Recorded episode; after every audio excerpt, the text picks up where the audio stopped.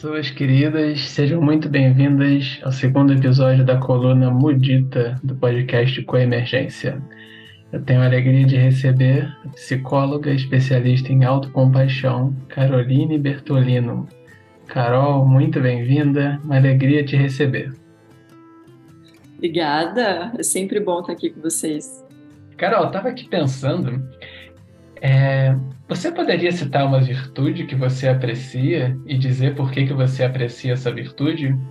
Talvez você pudesse contar sobre pessoas, pessoas da sua rede, figuras públicas, por exemplo, que expressam essa virtude ou circunstâncias em que essa virtude foi expressada. talvez você lembre de alguma circunstância em que essa ou outra expressão de virtude teve um efeito positivo em você. Teria algo a falar sobre esse assunto? Várias perguntas em uma, vamos lá. É para trapacear, né? É, bom, para mim a virtude que, que mais me comove é a virtude da humildade. E porque eu, eu vejo assim, eu tenho a impressão que parece que ela engloba várias qualidades, assim, né? É, para mim a humildade ela ela está relacionada a essa a vários aspectos, assim, seja de reconhecer os seus limites, seus próprios limites, seja em reconhecer que precisa de ajuda e que não sabe o suficiente, seja também é, reconhecer esse estado de não saber é, e de se colocar também é, nesse estado de abertura para entender a realidade de outras pessoas, né? E e eu acho que isso é algo que não é muito incentivado na nossa cultura. Assim, a nossa cultura ela incentiva o oposto, ela incentiva a construção de super-heróis e super-heroínas que dão conta de tudo e que precisam saber tudo e que não podem demonstrar vulnerabilidade, né? Eu sei que aqui é para falar de virtudes, então eu estou fazendo uma crítica ao sistema, não sei se cabe, mas, mas só para ressaltar o quanto é, acho que a humildade ela ela me comove por isso, assim, porque quando é, eu, por exemplo, tem, é, observo seres como o Dalai Lama, né, que com toda a sua compaixão e generosidade se refere apenas como um simples monge, né, e diz que não tem grandes realizações, assim, isso me comove, né, porque é, acho que esse estado, assim, de não saber, ele tem uma potência muito maior do que a gente imagina, né, e, e aí eu me lembrei, assim, me lembro muito de uma cena que foi com um retiro com ele, que, que me comoveu muito quando era um monte de pessoas, assim, é, e aí uma, uma mulher, era um momento de fazer perguntas, e uma mulher foi até ele para comentar de uma situação que ela estava vivendo, que tinha alguém da família que tinha se suicidado, né? Então ela estava muito mal. E, e o Dalai Lama chorou junto com ela. Né? E a única coisa que ele disse para ela foi é, que ele sabia, que ele confiava que ela saberia o que fazer. E eu fiquei, aquilo me tocou profundamente, assim, porque é preciso muita humildade para tu confiar na sabedoria dos outros seres, né? Para tu reconhecer a grandiosidade das outras pessoas, assim, para tu te comover junto com elas, né? E, acho que esse aspecto é, de renúncia que envolve a humildade, que é de tu poder também acolher é, a, o que a realidade se apresenta, né? O quanto o quanto a gente é capaz de não lutar contra a realidade, né? de não lutar às vezes contra os nossos próprios defeitos, né? Porque às vezes a gente acredita, né, dentro dessa perspectiva até de autocompaixão, assim, que a autocrítica, ela seria uma suposta humildade. Mas por trás da autocrítica existe uma versão é, que supõe que você deveria ser melhor do que você é, né? Então existe um eu ali que se imagina muito mais potente, né, e que não aceita suas próprias limitações e fragilidades. Então é muito interessante ver dentro dessa perspectiva que a humildade ela ela ela vem de um exercício de gentileza consigo, né? De que quando a gente treina essa gentileza, a gente também faz as pazes com a nossa imperfeição, porque quem somos nós para imaginar que nós deveríamos ser diferentes, né? Quem somos nós para imaginar que as coisas deveriam ser diferentes, ou que as pessoas deveriam ser diferentes, que as pessoas deveriam nos atender, do jeito que a gente gostaria, né? E isso não significa que a gente precise negligenciar as coisas ou ignorar o que precisa ser feito, porque humildade também é reconhecer, né, e aceitar o que precisa ser feito, assim. Pelo menos é o nome que eu dou para isso, né? Então acho que teria seria dentro desse campo, assim, acho que dentro de uma perspectiva também coletiva e social, é, que a gente tem também olhado tanto ultimamente, né, no sentido de também poder escutar a voz das pessoas que, é, que não são ouvidas, né? E, e poder realmente olhar para os outros seres em uma perspectiva que não seja antropocêntrica, né? De poder realmente sair um pouco desse universo em que nós, seres humanos, nos supomos melhores, né? Ou mais sábios, ou do que os outros seres, por exemplo, né? Isso, isso diz de, seja de em termos de seres enquanto animais, mas isso diz também com relação a classes, com relação à raça, né, com relação a religiões, por exemplo, né, da gente não supor que talvez a gente saiba mais do que outras pessoas que têm outras crenças, né, ou outras experiências de vida. E acho que isso nos coloca em um lugar de muita abertura, né? E acho isso acho interessante sabe assim observar assim tem, é, eu vejo eu via muito isso nas minhas avós assim e as duas manifestavam essa qualidade de maneiras totalmente diferentes. E era muito bonito assim de ver a gentileza assim que elas que elas tinham com a vida em muitos aspectos sabe? Acho que tem um pouco disso assim. Você poderia contar um pouco sobre suas avós Sim, uh, bom, uma delas, as duas já faleceram, né? É, uma delas, ela, ela, ela era uma dona de casa e mãe, né? E ela se entregava totalmente a isso, assim. Ela tinha um exercício de, de generosidade, assim, né? Com as filhas e com as netas também, é, que era que era muito bonito, assim. E ela realmente se alegrava, assim, com as nossas conquistas e ela tinha um, algo assim de, de não se imaginar muito importante, sabe? Era, é, tinha essa qualidade, assim, muito interessante.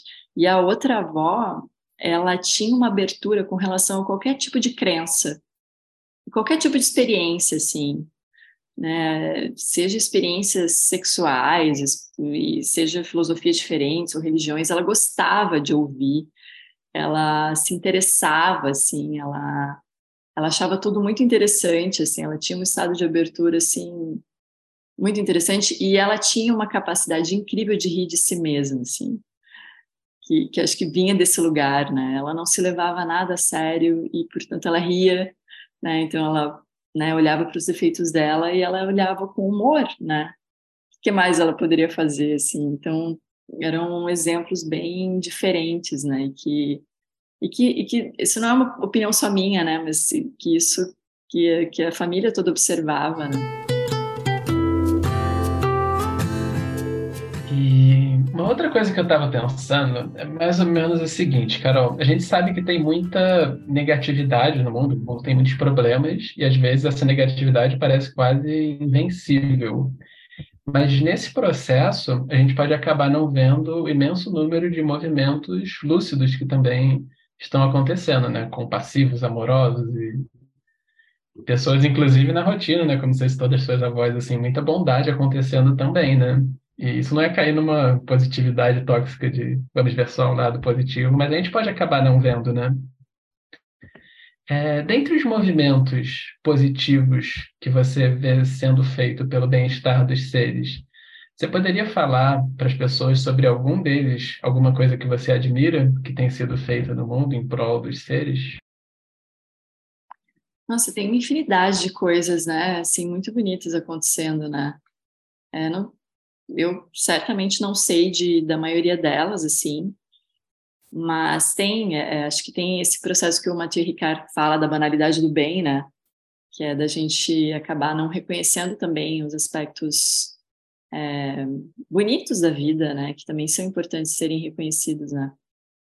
Me ocorreu agora de lembrar de um de alguns lugares que eu tenho ouvido falar que são santuários para animais, né? Onde as pessoas elas elas recebem os animais como uma maneira de protegê-los de abates. É, eu acho isso um, é uma super um super reconhecimento assim da nossa pequenez enquanto humanos, né? De reconhecer a grandiosidade desses seres que estão nos alimentando e que muitas vezes nós exploramos, né? Então, isso para mim é um, é um grande exemplo, né? Assim como exemplos de pessoas que querem aprender e que querem também compartilhar conhecimentos, como o próprio Coemergência, né? Ou pessoas, por exemplo, que se colocam disponíveis para para escuta ou mesmo para oferecer alimentos também para quem não tem. Né? É, é, eu acho bonito assim como as qualidades elas são relacionadas, né? É, quando a gente olha para uma qualidade, a gente vê várias outras ali, né? Então, junto com a humildade, a gente também vê compaixão, né? A gente vê bondade, a gente vê generosidade. As qualidades, elas estão, estão sempre relacionadas, né? Então, nesses... E é isso, mesmo os movimentos que são, por exemplo, o próprio, próprio movimento feminista, né? É, a gente também poderia ver dentro desse ângulo, assim, né? Falando agora que a gente está gravando no dia depois do dia, das, dia da mulher, né? A gente também poderia ver dentro desse ângulo, assim, né? De nós mulheres, a gente poder também se olhar a partir desse lugar, é, dessa vulnerabilidade que também precisa ser protegida, né?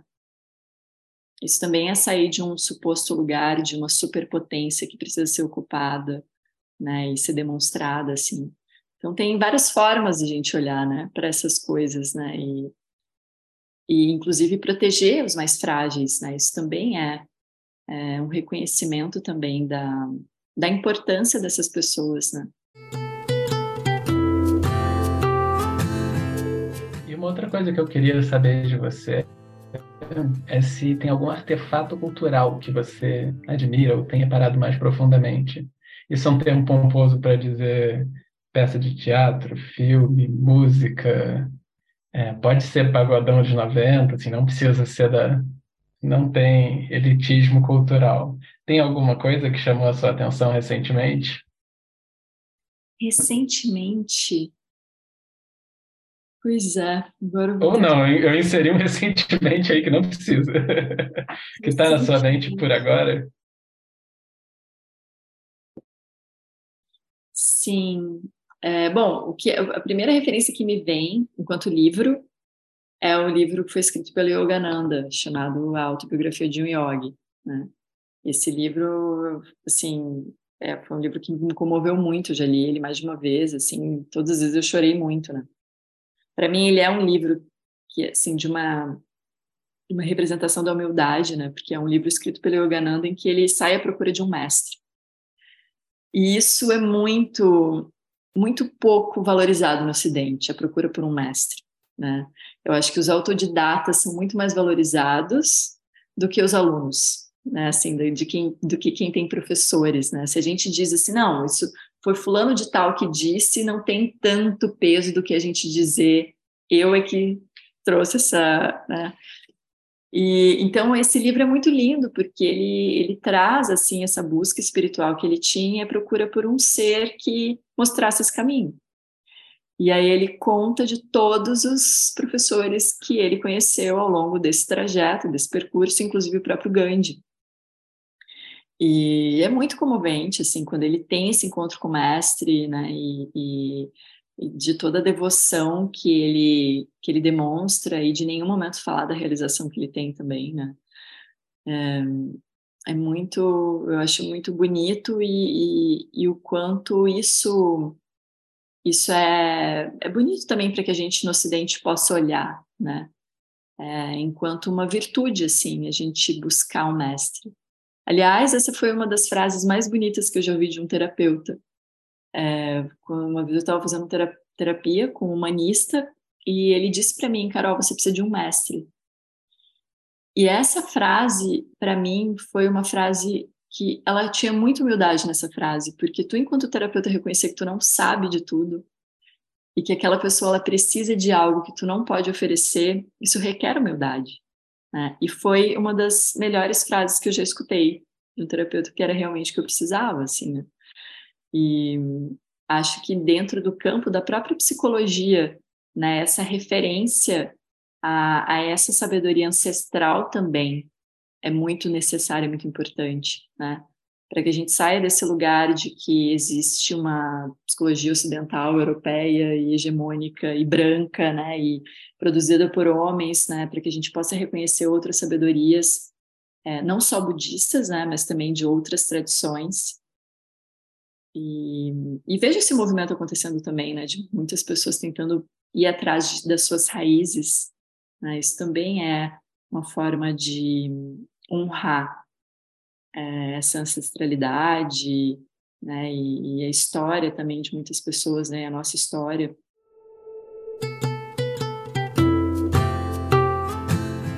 Que maravilha. Carol, fico muito feliz de a gente te ouvir nessa breve conversa. É, a própria Carol, enfim, acho que todo mundo que está ouvindo sabe quem é, né? Mas ela faz esse trabalho muito bonito com o termo autocompaixão. Agora, no começo da conversa, ela me falou uma outra forma de, de descrever o que ela faz. Como é que é, Carol? Ixi, nem me lembro. É que no fim das contas, assim, todo o trabalho de um trabalho de acolhimento, seja ele no viés individual ou coletivo, ele é trabalhar a autocompaixão, né? A gente não precisa dar esse nome para dizer que é esse trabalho, né? Que no fim é isso, assim, se tu oferece um espaço de cuidado, é, tu tá oferecendo um espaço de compaixão, né? Em que as pessoas podem aprender sobre autocompaixão de muitas formas, né? Quando tu é, tu te sente cuidado, tu aprende sobre cuidar de si, né? Muito bom. e quem quer te encontrar, onde a pessoa pode ir? Aqui em Viamão. nas redes sociais, né? No momento em Viamão. Na, nas redes sociais eu tô. Eu... Podem me encontrar em Carolina Bertolino. É, ali tem também a página Autocompaixão. Então, ali fica mais fácil né, das pessoas encontrarem. Muito bom. Eu queria fazer um jabazinho antes de encerrar, pessoal. Se alguém quiser estudar em grupo, semana que vem ou depende de quando esse programa for ao ar, mas nós estaremos começando. A gente vai ler Martin Luther King e Thich Nhat Hanh juntos. A outra vez que a gente estudou em grupo foi muito legal, assim, pela troca, sabe? E por essa ideia de colocar autores juntos. Então, se alguém se animar, só procurar em algum link na bio. Massa. Tem tudo a ver com o tema que a gente está falando também, né? Tudo, Porque, né? Que é isso, né? Da gente poder ir atrás dessas referências e ao mesmo tempo também de reconhecer é, e dar voz aos mais frágeis, né? Como Martin Luther King fez, né? De uma maneira muito majestosa. Sim. E a própria experiência viva do Thich Han, né? com toda a simplicidade dele, todo o movimento também, de um movimento pacifista maravilhoso e ao mesmo tempo muito forte. É, tudo a ver com o tema. E com, com que dia da semana que é mesmo? Terça-feira, 19 horas, às 20h30. Carol, acho que agora chegamos ao fim. Muito, muito obrigado pelas reflexões muito ricas que você trouxe mais uma vez. Eu que agradeço, obrigada.